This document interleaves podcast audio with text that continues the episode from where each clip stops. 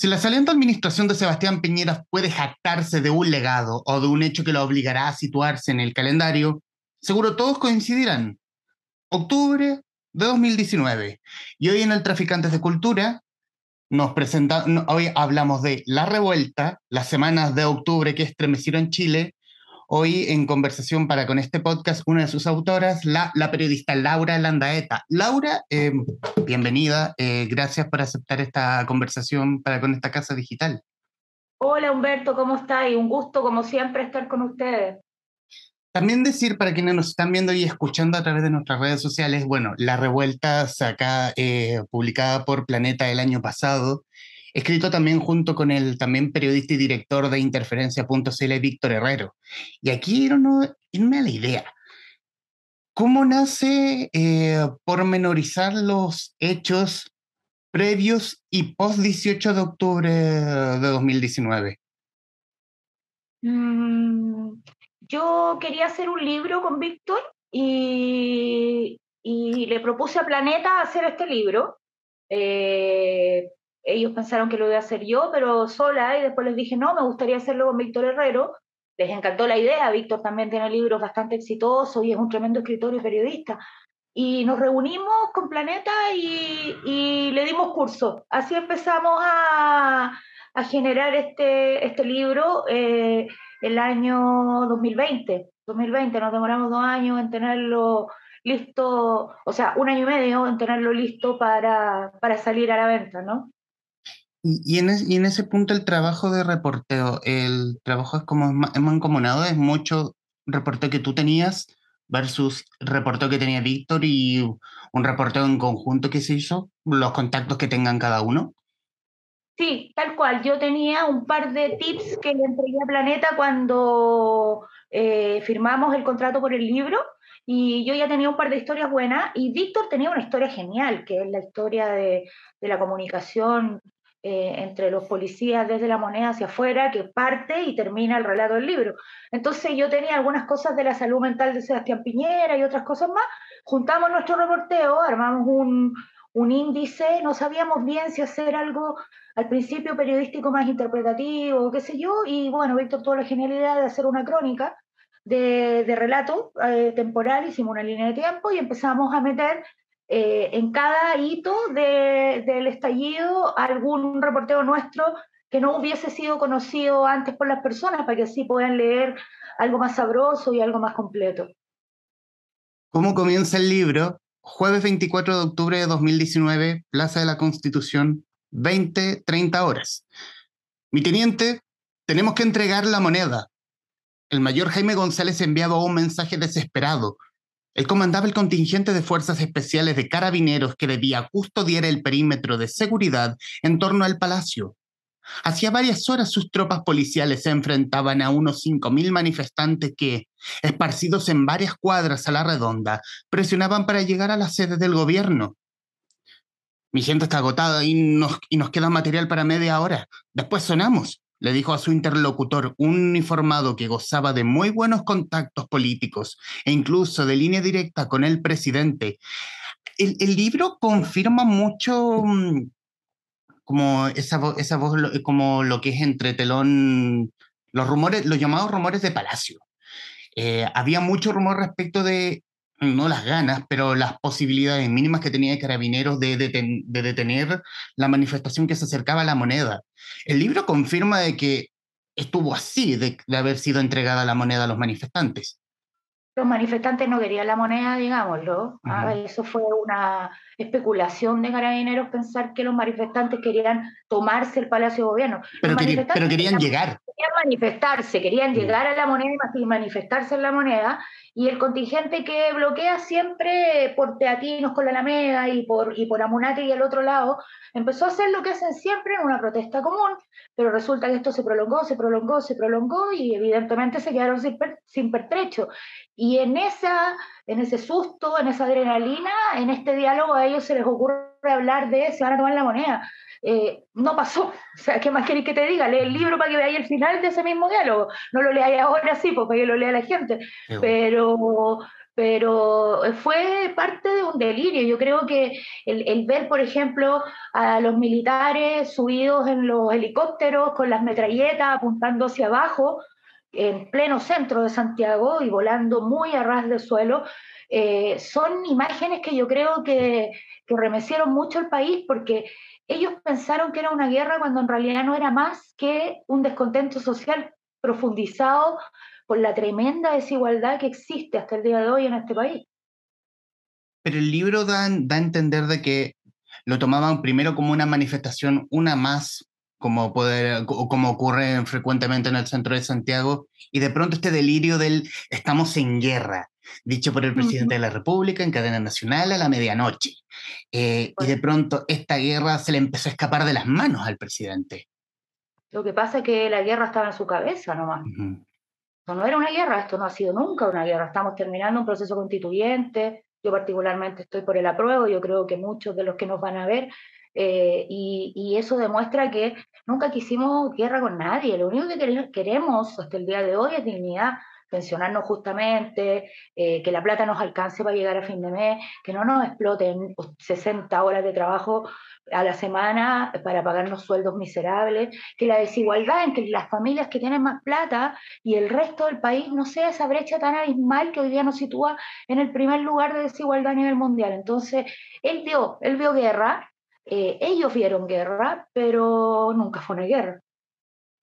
Y en algún momento él entendió que esto no era una guerra, o hasta hoy él piensa de que, de que, de que es una víctima ante la, ante la historia.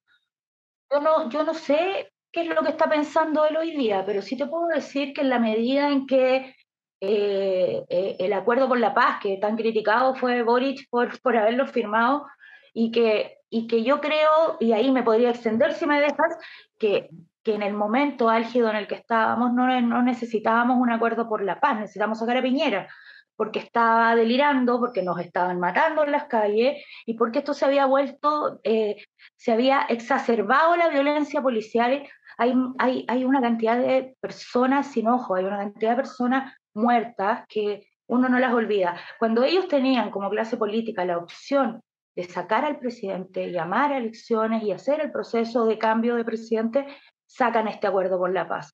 Igual es un acuerdo que en cierta medida nos va a beneficiar en, la medida que se apruebe la nueva constitución, pero fue un paso que le evitó la deshonra pública que bien merecido tenía Piñera por ser quien regía un país con tantos asesinatos de parte del Estado y con tantas violaciones de derechos humanos. Conversaba hace algunas semanas con, con Sergio Jara, eh, periodista, autor de Piñera Offshore, eh, entrevista que va a salir a posterior, porque de hecho está grabada y está lista. Y conversamos, y, siempre, y siempre el tema era este acuerdo por la paz, que era más bien la forma de desactivar la bomba que estaba en medio de la moneda. Lo que pasa es que más que desactivar la bomba que estaba en medio de la moneda, era desactivar la vergüenza nacional, que, o sea, internacional, que para la derecha chilena iba a significar que su presidente electo democráticamente saliera por violaciones a los derechos humanos. Algunos ahí especularon sobre la importancia que tiene la figura del presidente, la importancia que tiene la democracia, pero nos caricaturizaron una democracia basada en mantener al presidente a toda costa y no en respetar los derechos de las personas. Entonces, eh, fue, fue, fue, una, fue una salida diplomática y políticamente correcta para algo que nunca debería haber ocurrido de esa manera. Piñera debería estar preso hoy día. Hay una parte de la conversación, eh, o sea, de, una, de un diálogo que tiene con su, creo que con su gabinete, de que Piñera, seguía minimizando lo que ocurría en las calles y la conversación gira en torno a la deshonrosa salida de Fernando de la Rúa de, de la presidencia de Argentina. Eh, no sé, Que, salió, que, salió, que salió en helicóptero y yo trabajo más o menos en el sector y muchas veces escuché un helicóptero y, era como, oye, ya, aquí se acabó todo. Aquí vinieron a buscar a Piñera y se fue. Y, y, en el fondo hacer la grande la rúa, pero no pasó. No, Piñera tiene un ego demasiado grande como para haber admitido una derrota y tuvo a todo su gabinete de cabeza trabajando para que esa derrota no ocurriera. Acuérdate lo que empezaron a transar, empezaron los ofertones que nos regalaban eh, descuentos de 80% en el TAC, y bonos por acá, y bonos por allá, y todo era parte de, una, de un lavado de imagen que, que yo creo que, para suerte de Piñera, con la pandemia, lo logró contener, ¿cachai? Pero, pero así como estaban las cosas, así como estaba de álgido el momento de los primeros días del estallido, eh, la clase política chilena quedó en deuda con todos nosotros porque no actuó a la altura. Bueno, casi nunca lo hacen, pero esta vez tampoco lo hicieron.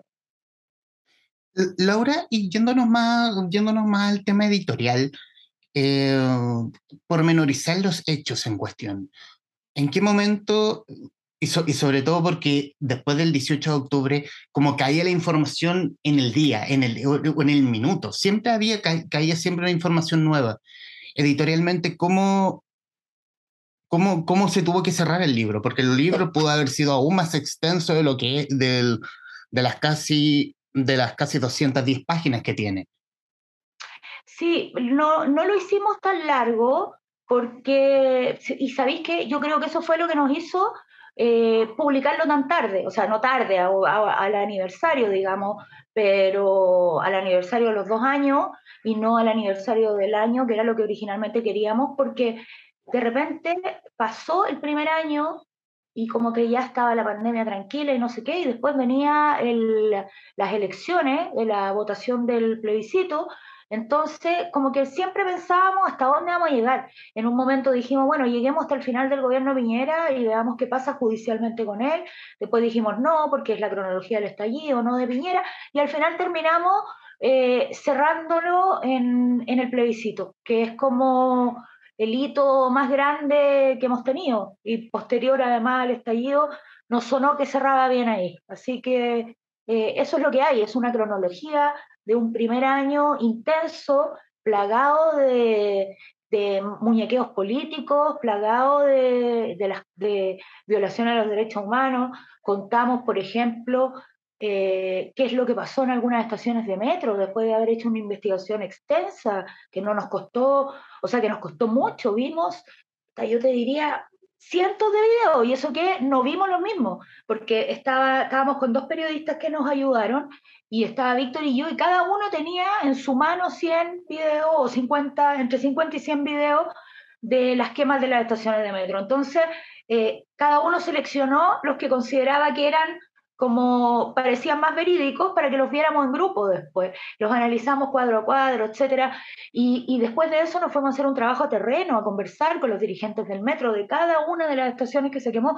Hicimos todo un trabajo para llegar a un resultado que posteriormente fue replicado en otros lados sin darnos el crédito, pero que en realidad nos llevó a decir que había exfuncionarios de carabineros y algunos carabineros en servicio eh, relacionados con la quema de varias estaciones, no solo de una. ¿Y por, ¿Y por qué sigue siendo, en el fondo, hay ciertos medios donde obviamente les conviene decir como decir quién, quién quemó los metros o, que la noticia sea quién quemó los metros y resulta, que, y, resulta, que los grandes responsables no están, no están, condenados, no están condenados, pero sí los que están en este momento eh, como en una prisión preventiva demasiado larga, eh, que no, que, no han sido... que son parte de la protesta social. Claro, que son víctimas, claro, que son víctimas y quienes protestaron de las mismas, eh, casos como el de la fábrica Kaiser en Renca, donde hay mucho, donde hay mucho tema de donde no, lamentablemente ha pasado cruelmente piola, pero y, que no han habido responsables, que nadie se ha hecho responsable o cargo de qué de que, que básicamente qué pasó, de que una, de que una persona no, no fue, no, no se metió a la fábrica Kaiser a asaltar y de pronto, oh, mágicamente tenía agujereado el tórax. Yochua. Mando un beso a la mamá de Yochua si nos logra ver. Y fuerza en su Lleva años tratando de saber la verdad. Yochua era menor de edad. Y tenía tres impactos de bala en el cuerpo, cuando se supone que murió saqueando. Eh, mira, yo para hacerlo así como mm, eh, en simple, es como un capítulo de CSI o algo así, ¿cachai? Eh, en el caso de la fábrica Kaiser, remueven las evidencias. Y después hay un segundo incendio que tenía la, que, básicamente era para tapar lo que había pasado el primero. cuando, cuando se levantan las evidencias, ya no quedaba nada. Fueron las familias de las víctimas los que pudieron recoger algunas cosas que encontraron, incluyendo pertenencias personales de sus familiares. Y ellos han sido ninguneados asquerosamente. Además, lamentablemente, en este país tan clasista, es la lucha de la persona de clase baja contra el poder del Estado. Ahí están, pelean, pelean, pelean y los casos no avanzan nada. A mí me llama la atención que había incluso en el cuerpo bombero estaba el fiscal Armendari, entonces tú, tú no lográis entender eh, a qué obedece todo esto. Con el tiempo hemos sabido que habían unos seguros, que los dueños de Kaiser estaban prácticamente en bancarrota en ese momento y que esto les servía mucho para cobrar los seguros, ¿no?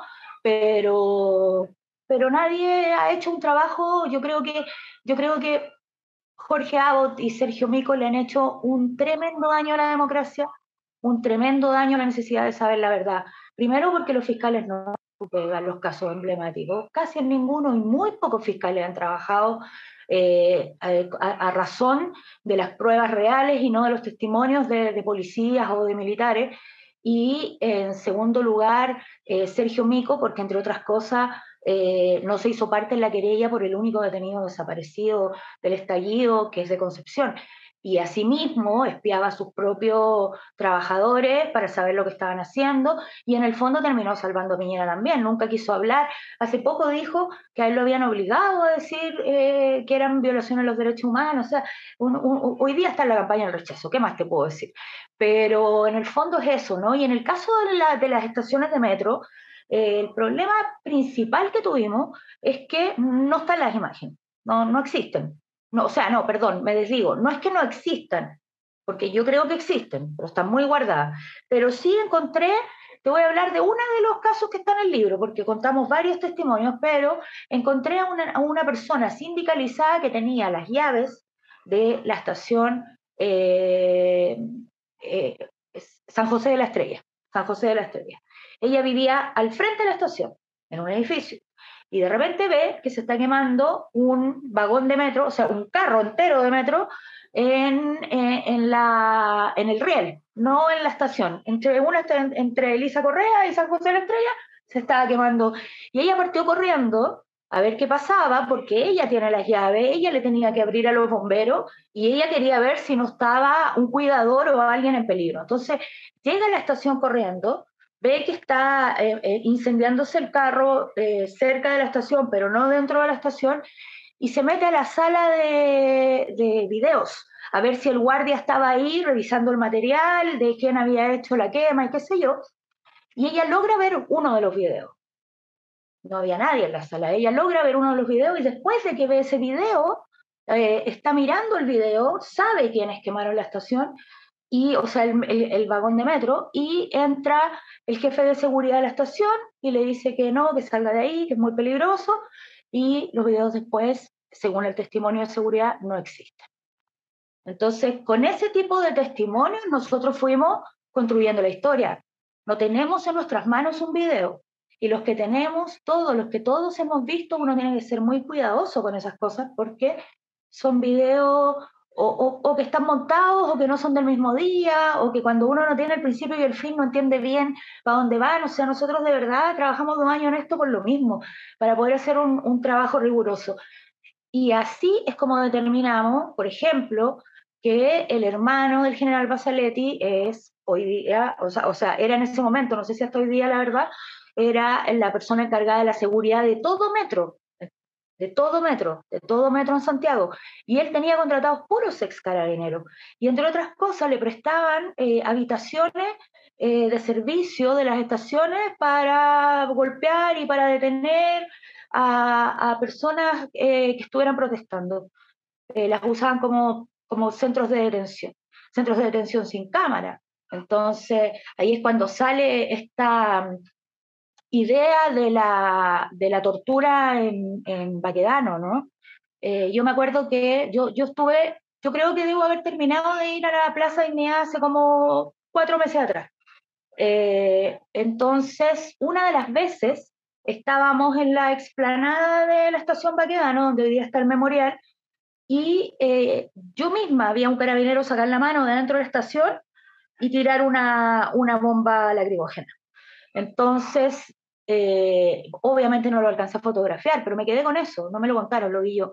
Entonces, después cuando aparece el video de la persona torturada que grita desde una canaleta, desde una alcantarilla, se escuchan sus gritos, eh, y que es en Baquedano, eh, claro, no, no teníamos manera de saber si era real o no el video, pero ya eran muchas coincidencias. Y una fuente nos contó que fue el propio doctor Espinosa el que le dijo al INDH que se estaba torturando a Maquedano. Y Sergio Mico cometió el error de decir esto públicamente y automáticamente se tuvo que desdecir y después tuvo que eh, bajarle el pelo a la situación porque una policía denunciando a otra policía era, era algo que, que podía traer muchos problemas. Pero nosotros logramos constatar con los propios trabajadores de Metro que sí se torturó ahí. Y de hecho, cuando nosotros sacamos el libro, estaba deslegitimada la tortura en Baquedano, no había ninguna causa abierta ni nada, pero posteriormente, eh, en, una segunda en un segundo interrogatorio a una presunta víctima de Baquedano, eh, el relato que hace esta persona de detalles tan precisos del lugar, de la estación donde lo tuvieron retenido, eh, hizo que el fiscal decidiera abrir la investigación porque no podía saber eso si no habías estado ahí porque te hablo de, de, piezas que están, o sea, Baquedano tiene como cinco niveles hacia abajo, están metidas en una parte donde no va el público. O sea, él no tenía como saber dónde había una habitación y qué es lo que tenía esa habitación adentro. Entonces... Son, son, son, espacios que están mucho más abajo de, lado de donde circulan los trenes.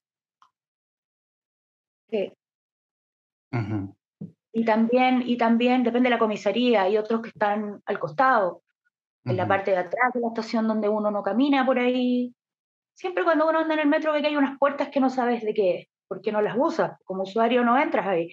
Entonces, eh, Basaletti le prestó las instalaciones del metro Carabineros harto tiempo antes, porque otra de las cosas que contamos en el libro es que habían informes entregados a Piñera por sus propios ministros, por sus subsecretarios, eh, de varias administraciones, ¿no? o sea, de varios ministerios, tres en particular, que le decían viene un estallido social. Y a, algunos de ellos los echaron porque consideraban que no estaban en la línea del gobierno. Y era precisamente porque ellos estaban entendiendo que el descontento se estaba descontrolando. ¿Pero qué es lo que, pero qué es lo que hace que, no, que, que, la administración de Piñera desconfíe de estos informes? O sea, estaba tan seguro, e, era, era seguro como, no va a pasar nada. Es como, estamos en el oasis, como dijo alguna vez en un matinal, y resulta que el oasis, tal como, tal como el bíblico, se les terminó cayendo cuando mordieron la manzana.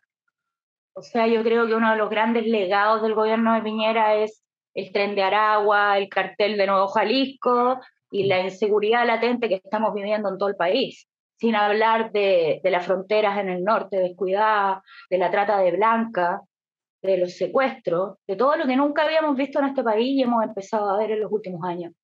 Con su política de vengan todos a Chile sin tener realmente una política, y esto no es, por favor, que se entienda así, no es ni, ni racismo, ni clasismo, ni xenofobia, ni nada de eso, es una cuestión sensata. Cuando uno prepara un país, como lo hacen otros países que, que reciben refugiados, para recibir refugiados, se preocupa de ciertas cosas. Primero, que los refugiados sean refugiados y que no tengan una calidad delictual tan alta como el cabecilla del tren de Aragua, ¿cachai?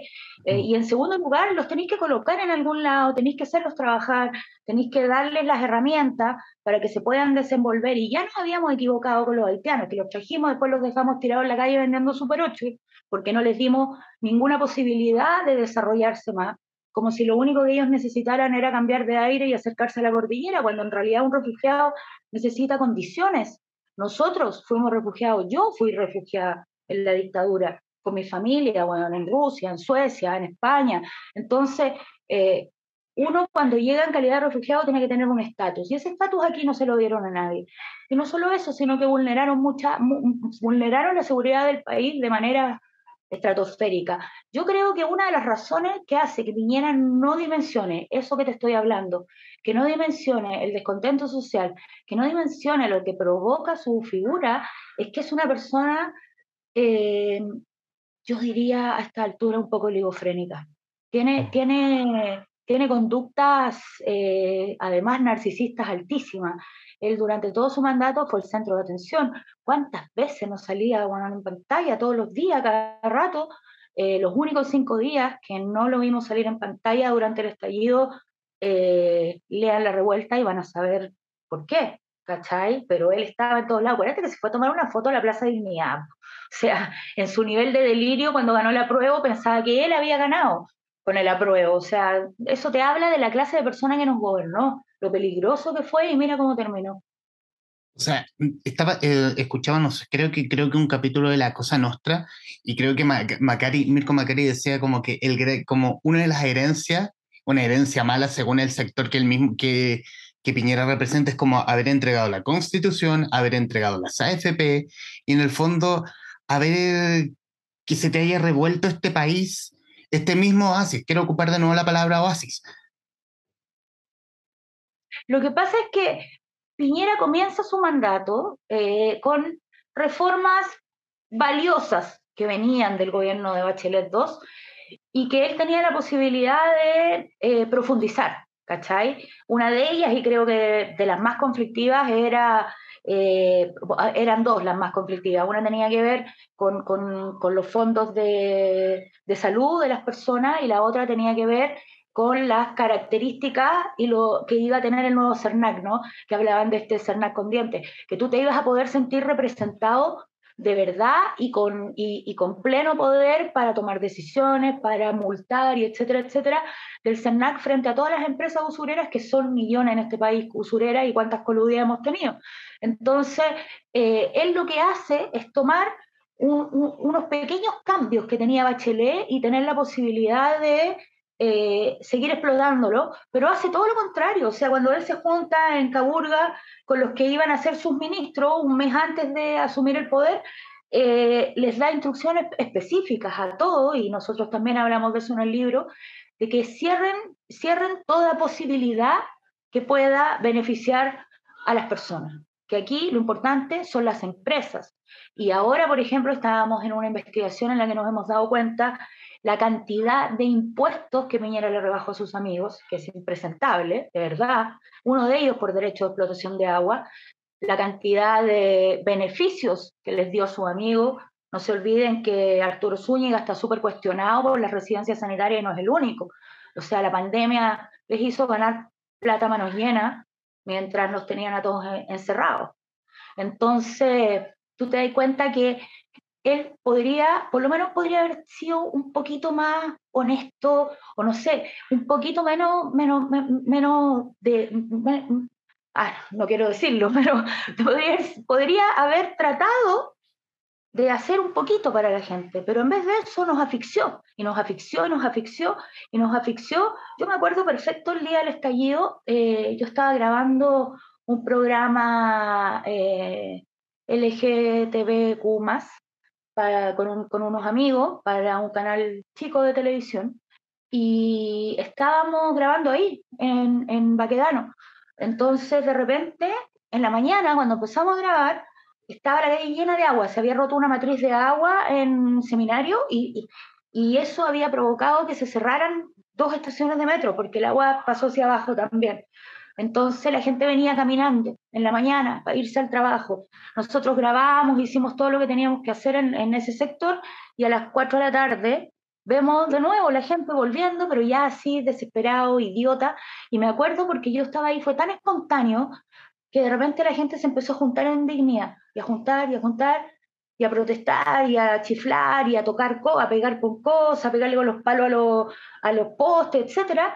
Y de repente, en ese rato yo ya me voy, ¿cachai? Siempre estuve un rato ahí, después me fui, y, después empiezo a ver en las noticias que se junta y se junta y se junta, y a las 7 de la tarde volví a ir, y estaba lleno, y, y, explotó nomás. O sea, imagínate el nivel de frustración que tenemos como sociedad para llegar a generar un movimiento de manera tan espontánea y, tan profundo, ¿cachai? Porque claro, el, el, gobierno y el carabinero hicieron muchas especulaciones sobre quién estaba detrás del estallido, yo, la verdad, lo que yo vi en la calle, lo que creo que todos nosotros vimos, es que nadie estaba detrás del estallido. Nos juntamos porque estábamos chatos. Yo no vi a, la, yo no vi a, la, a, los chicos que, que bailan y, y hacen K-pop, los mismos que están en el GAM bailando, no los vi en, el, en, la, en la, Bueno, quizás alguno que otro, pero era como la gran, los grandes responsables según un Big Data que vaya a saber de dónde lo sacaron. De Hinspeter, de Hinspeter y fue eh, entregado por Luxich como medida de apoyo frente a la coyuntura. Eso lo publicamos en Interferencia. Pero eso fue ridículo. O sea, es que todo fue ridículo. pero eso es absolutamente ridículo. Es como echarle la culpa a los K-pop, a una comediante, eh, a la CAM. Claro.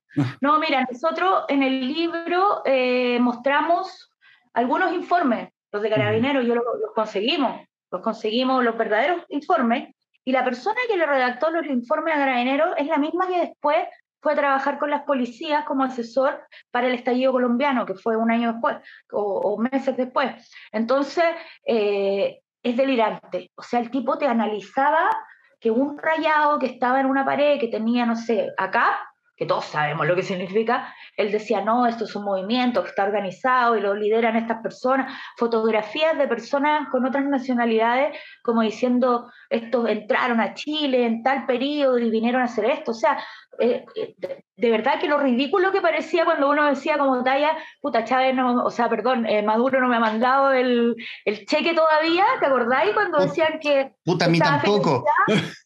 No, a mí no me lo mandó nunca. Así que nada, era delirante, o sea, la desconexión social de Carabinero y de Piñera era, era una weá que realmente no te la podía explicar. O sea, eso habla, eso habla de, el excesivo egocentrismo, mm. del individualismo y de, y de mirar para su propio beneficio, porque además no tuvieron eh, armas políticas para enfrentar un descontento social. Entonces empezaron a regalarlo todo, como que con eso se solucionaba los problemas. Entonces, claro, se acabaron los bonos y seguimos siendo los mismos hueones es súper explotados, súper ninguneados, que trabajamos por dos pesos. Yo trabajaba en la red, o sea, a nosotros nos cerraron el canal, ¿cachai? Nos tuvieron, nos asfixiaron. Piñera mandó a, a, la Magdalena Díaz a llamar al dueño de la red de Estados Unidos para que no siguiéramos hablando, para que no entrevistáramos a Ramiro, ni perdiéramos tiempo con la cama o con los mapuches. O sea, eso se vivió hasta el último día en ese gobierno. Hablemos, o sea, no, no vamos no a entrar en detalles, pero sí eh, volver al punto de que el libro confirma muchos datos que estaba como Vox Populi y que, y que son datos reales. Por ejemplo, el colapso de salud del presidente. Eh, no voy a entrar más detalles porque los detalles sabrosos están acá en el libro, pero sí, eh, no sé, referirme a que mucho, mucha crítica que tuvo el libro cuando fue, cuando fue lanzado era que por qué, se, por qué se estaba hablando del estado de salud del presidente. Y alguna vez lo conversamos, lo conversamos en la que leo de Parque Forestal, lo que yo creía. O sea, en, una, en una firma de la que leo, saludo a los cabros también de la que leo. Aguanta la que leo. De que no, no, está, no, está no se está enfermando Perico los Palotes, no me estoy enfermando yo. Eh, se está enfermando el presidente de la República y es obvio que tiene que ser constancia, que tiene que estar, eh, ser parte de la constancia nacional de que por qué el presidente y que por cosas no sé, yo si yo, si yo estuviera en su lugar también habría colapsado, pero de que, tiene que, de que tiene que ser un tema nacional, de que el presidente colapse psíquica, emocional y emocionalmente. Es que sabéis qué pasa, que eh, es ese doble estándar pelotudo que tenemos en este país. O sea, estaba saliendo un presidente con problemas reales, en su salud mental, y venía entrando como candidato otra persona eh, con una condición, no, yo no diría similar, porque son distintas, pero, pero también con una condición diferente. Entonces, tanto la derecha como los progres empezaron a, a tirar para abajo el libro porque le afectaba a Piñera y mañana le podría afectar a Boric. Ahora, lo que yo creo que es importante, porque no te voy a contar detalles de lo que contamos ahí, yo creo que es importante como país que de una vez por todas tomemos en serio el peso que tienen nuestras autoridades. Porque un tipo que le declara la guerra a su propio país a pocas horas de empezar un estallido no está capacitado para gobernar. Y si bien las fichas médicas son secretas y yo no las puse en el libro y Víctor tampoco, lo que importa es que el costo de que nos gobierne una persona que no está equilibrada, ya lo estamos pagando. Y lo están pagando los cabros sin ojos, y lo están pagando los cabros muertos, lo están pagando las cabras que fueron violadas. O sea, a lo mejor tú y yo no lo estamos pagando específicamente con un dolor tan profundo, aunque ese dolor duele como si fuera propio, pero lo está pagando el país. Entonces, no podemos elegir a cualquier persona de presidente. Mínimo tiene que haber un estándar. Y eso es lo que nosotros discutimos en ese libro. ¿Por qué? Porque contamos detalles de los cinco días más terribles para este señor, porque ya es difícil gobernar un país y gobernarlo en crisis mucho más. Ahí se demuestra la capacidad política y, y, la capacidad humana de una persona. Y Piñera quedó al debe. Piñera nos mandó a asesinar, nos encerró. Piñera mandó a tirar gases con químicos, agua con químicos que quemaban la piel. Entonces, uno no puede pasar por alto eso, menos si nos creemos tanta, tanto el cuento de la democracia. ¿Qué democracia tuvimos aquí esos cuatro años? ¿A dónde está la democracia? Laura, y, en los minutos que nos quedan de esta conversación, estamos a semanas o días, depende cómo, eh, en qué momento nos estén viendo o estén escuchando este podcast, eh, que, la que de la revuelta de alguna forma nace este proyecto de nueva constitución. Eh, nace la convención, está el proyecto, está la propuesta ya disponible de nueva constitución, tanto descargable o si desea adquirirlo también con LOM. Em, esto ya sería ya jugar a la ficción. ¿Cómo, cómo lo proyectas tú? ¿Cómo proyectas eh, de aquí al 4 de septiembre o incluso más, de aquí al 5 en adelante? Mira, de aquí al 4 yo creo que hay señales. Eh, la caída de la red, del canal La Red, es una señal, hablando periodísticamente, y que, y que finalmente son los, unos de los principales gestores de imaginarios, ¿no? de ideas.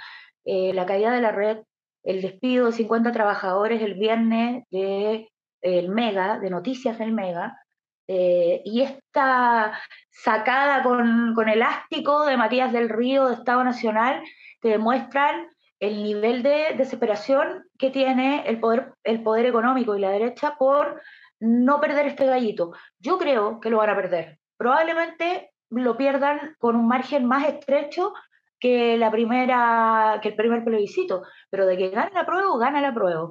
Entonces vamos a ver de aquí al 5 una guerra sucia cada vez más sucia. Y una, y una guerra en realidad que no es guerra, porque, porque la prueba tiene muy pocas herramientas versus el tremendo marketing, todas las lucas y todo lo demás que tiene el rechazo. Entonces, eh, es una guerra bastante desigual, digámoslo. Y además la concertación ha dejado harto que desear en esto, ¿no? Entonces, eh, los que queremos aprobar una constitución nueva estamos un poco solos en este, en este, en este juego, pero vamos a ganar igual, somos los mismos que salimos a la calle. Eso hasta antes del plebiscito. Después del plebiscito, si gana la prueba, evidentemente el empresariado va a querer tratar de apretar la manija lo más posible o estirar el elástico sobre las reformas, sobre todo las que más los afectan, pero en el fondo va a ser una batalla perdida. Yo creo que los ojos del mundo están sobre nosotros. Tenemos el primer proceso constituyente democrático del mundo. Tenemos el primer proceso constituyente que nos va a devolver derechos tan básicos como que el agua es de los chilenos. Entonces, no lo podemos rifar y yo creo que la gente lo sabe. ¿Cómo has visto el, bueno, lo, lo acabas de tocar, el tema del periodismo, el periodismo independiente? Eh, la caída de la red, el despido de profesionales de Mega, esta salida con elástico y quedó demostrado absolutamente que Matías del Río tiene más poder de que, del que probablemente yo hubiese creído. Yo, creo, que, yo creo que el Frente Amplio eh, no le tomó el peso a la importancia que tenía eh, presidir el directorio de TVN. Yo creo que ese mm. es el problema también.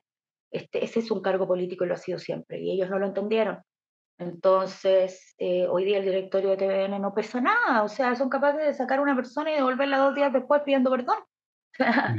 es, un chiste, y además no tienen idea de televisión la mayoría de ellos. Entonces, eh, eso por un lado, pero yo creo que, mira, hay periodismo independiente, valiente, decidido, y que hay que respaldar como el de interferencia. Yo trabajo, escribo, los quiero, los cabros de interferencia, y vale tres lucas suscribirse. También está el desconcierto, también está el Dínamo. O sea, hay medios independientes, pero son digitales, y la inmensa mayoría de este país recibe mucho más por la televisión. Y hoy día la televisión pertenece a un solo grupo económico. No existe ni un solo canal en el que nosotros nos podamos ver representados. Ninguno. Y eso también tiene que cambiar. No es posible que los canales de televisión sean solo del gran poder económico de este país. Bueno, sumarme a, lo que dices, Laura, interferencia.cl, suscríbase, yo estoy suscrito, así que aguanta los cabros de interferencia. Eh, Laura, y, mm, y, en el, y en el libro propiamente tal, ¿qué sensación te deja? Lamentablemente no lo plasmamos ahí porque tampoco queríamos ser fatalistas, diría uno, y en la época en que cerramos el libro eh, todavía estaba, estaba Hadwe y Boric como candidatos, todavía no había pasado eh, la, primera vuelta. Entonces, em, nosotros básicamente lo que queríamos eh, plasmar en el libro es que algún día los dictadores caen y algún día los derechos humanos llegan a valer lo que valen. Lamentablemente el ejemplo chileno deja mucho que desear en relación a, juicios, por ejemplo, en Argentina o en Brasil o en otros países con respecto al tema de los derechos humanos de las dictaduras. Eh, este es un tema igual de profundo, igual de importante y eh, nosotros siempre lo decíamos en los videos que hacíamos en la red, sin verdad no hay justicia y eso es verdad. O sea, Piñera tiene que pagar por esto. Y no solo Piñera, Piñera, Rosas, y todos los que pusieron en jaque a un país y lo destrozaron de la manera que lo hicieron, matando gente, cegando gente, torturando gente y violando gente. Lamentablemente lo veo lejano, porque la clase política piensa solo en ello. Laura Landaeta, bueno, agradecerte estos minutos de conversación. Eh, es un libro brutal, es un libro honesto, eh, es un libro que confirma muchos datos que se escuchaban más desde el secreto a voces. Es un libro que creo yo que no va, no va a envejecer, o va a envejecer bien, según el punto de vista. Eh, está, bueno leerlo, antes de ir a votar para el plebiscito. Y, y, y, sobre todo recomendadísimo La Revuelta, las semanas de octubre que estremecieron Chile, editado por Planeta. Eh, hablemos del futuro, pero hablemos futuro personal, eh, Laura. Eh, ¿Hay algo más? ¿Hay, hay, algo posterior a esto? Sí, yo voy a hacer un libro, pero eh, es un poco más light que La Revuelta, sin dejar de ser súper periodístico, que es el libro sobre el caso de los relojes de lujo. Ese lo estamos conversando con Planeta en este momento y lo más probable es que lo saquemos el otro año. Eh, que es un caso que, así como involucra a Paribet y a Tonka Tomisic, y se ha hablado Cristian de la Fuente y un montón de otras personas que no te podéis llegar a imaginar que están en las escuchas telefónicas, eh, también es un libro que habla de eh, la industria de los lanza y cómo un negocio de esa magnitud llegó a ser la, la red de asociación ilícita más grande que ha tenido la historia de Chile. O sea, es impresionante el aparataje que hay detrás de esto. Así que ese es el próximo libro. Y con Víctor queremos hacer otro libro, pero el 2024. Y uno de los temas que nos interesa es la verdad del conflicto mapuche, pero estamos en eso. Todavía no es una decisión tomada. Laura Landaeta, autora de La Revuelta junto al periodista Víctor Rivero. Eh, las semanas de octubre que estremecieron Chile, editado por Planeta. Eh, Laura, bueno, estos minutos finales son suyos para que diga lo que guste. Yo, la verdad, en el momento en el que estamos, creo que la gente, lo único que le puedo pedir es que no crea tanta hueva, que lea, que se informe. No, es que, no hay que leer tanto para saber. Le parta por leer el, manuscrito, en la edición de Loma, en internet, como usted quiera. Pero infórmese, porque este proceso que estamos viviendo es único, probablemente irrepetible y tenemos que aprobar. La periodista Laura Landaeta en el Traficantes de Cultura. Laura, muchísimas gracias. Un grande te pasaste, como mm. siempre. Vamos a estar atentos a lo que venga y obviamente, como, como, como, digo siempre, nos encanta mirar en nuestro país a través de nuestros libros, así que recomendadísimo La Revuelta de Editorial Planeta de Laura Landaete y Víctor Herrero. Y a quienes nos están viendo y escuchando, gracias por estar ahí. Adiós. Chao.